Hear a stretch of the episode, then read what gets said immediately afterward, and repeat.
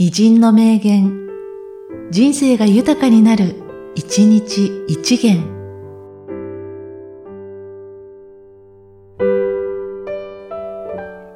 9月10日、木村正彦。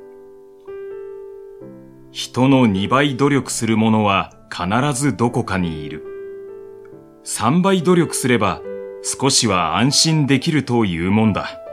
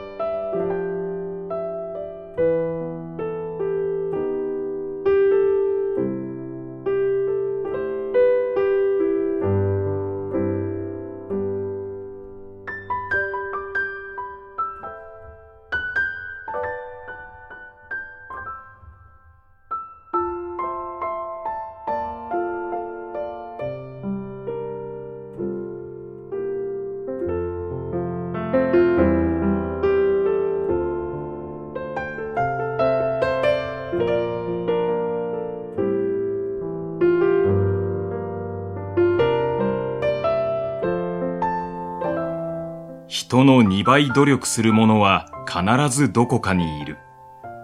3倍努力すれば少しは安心できるというもんだ。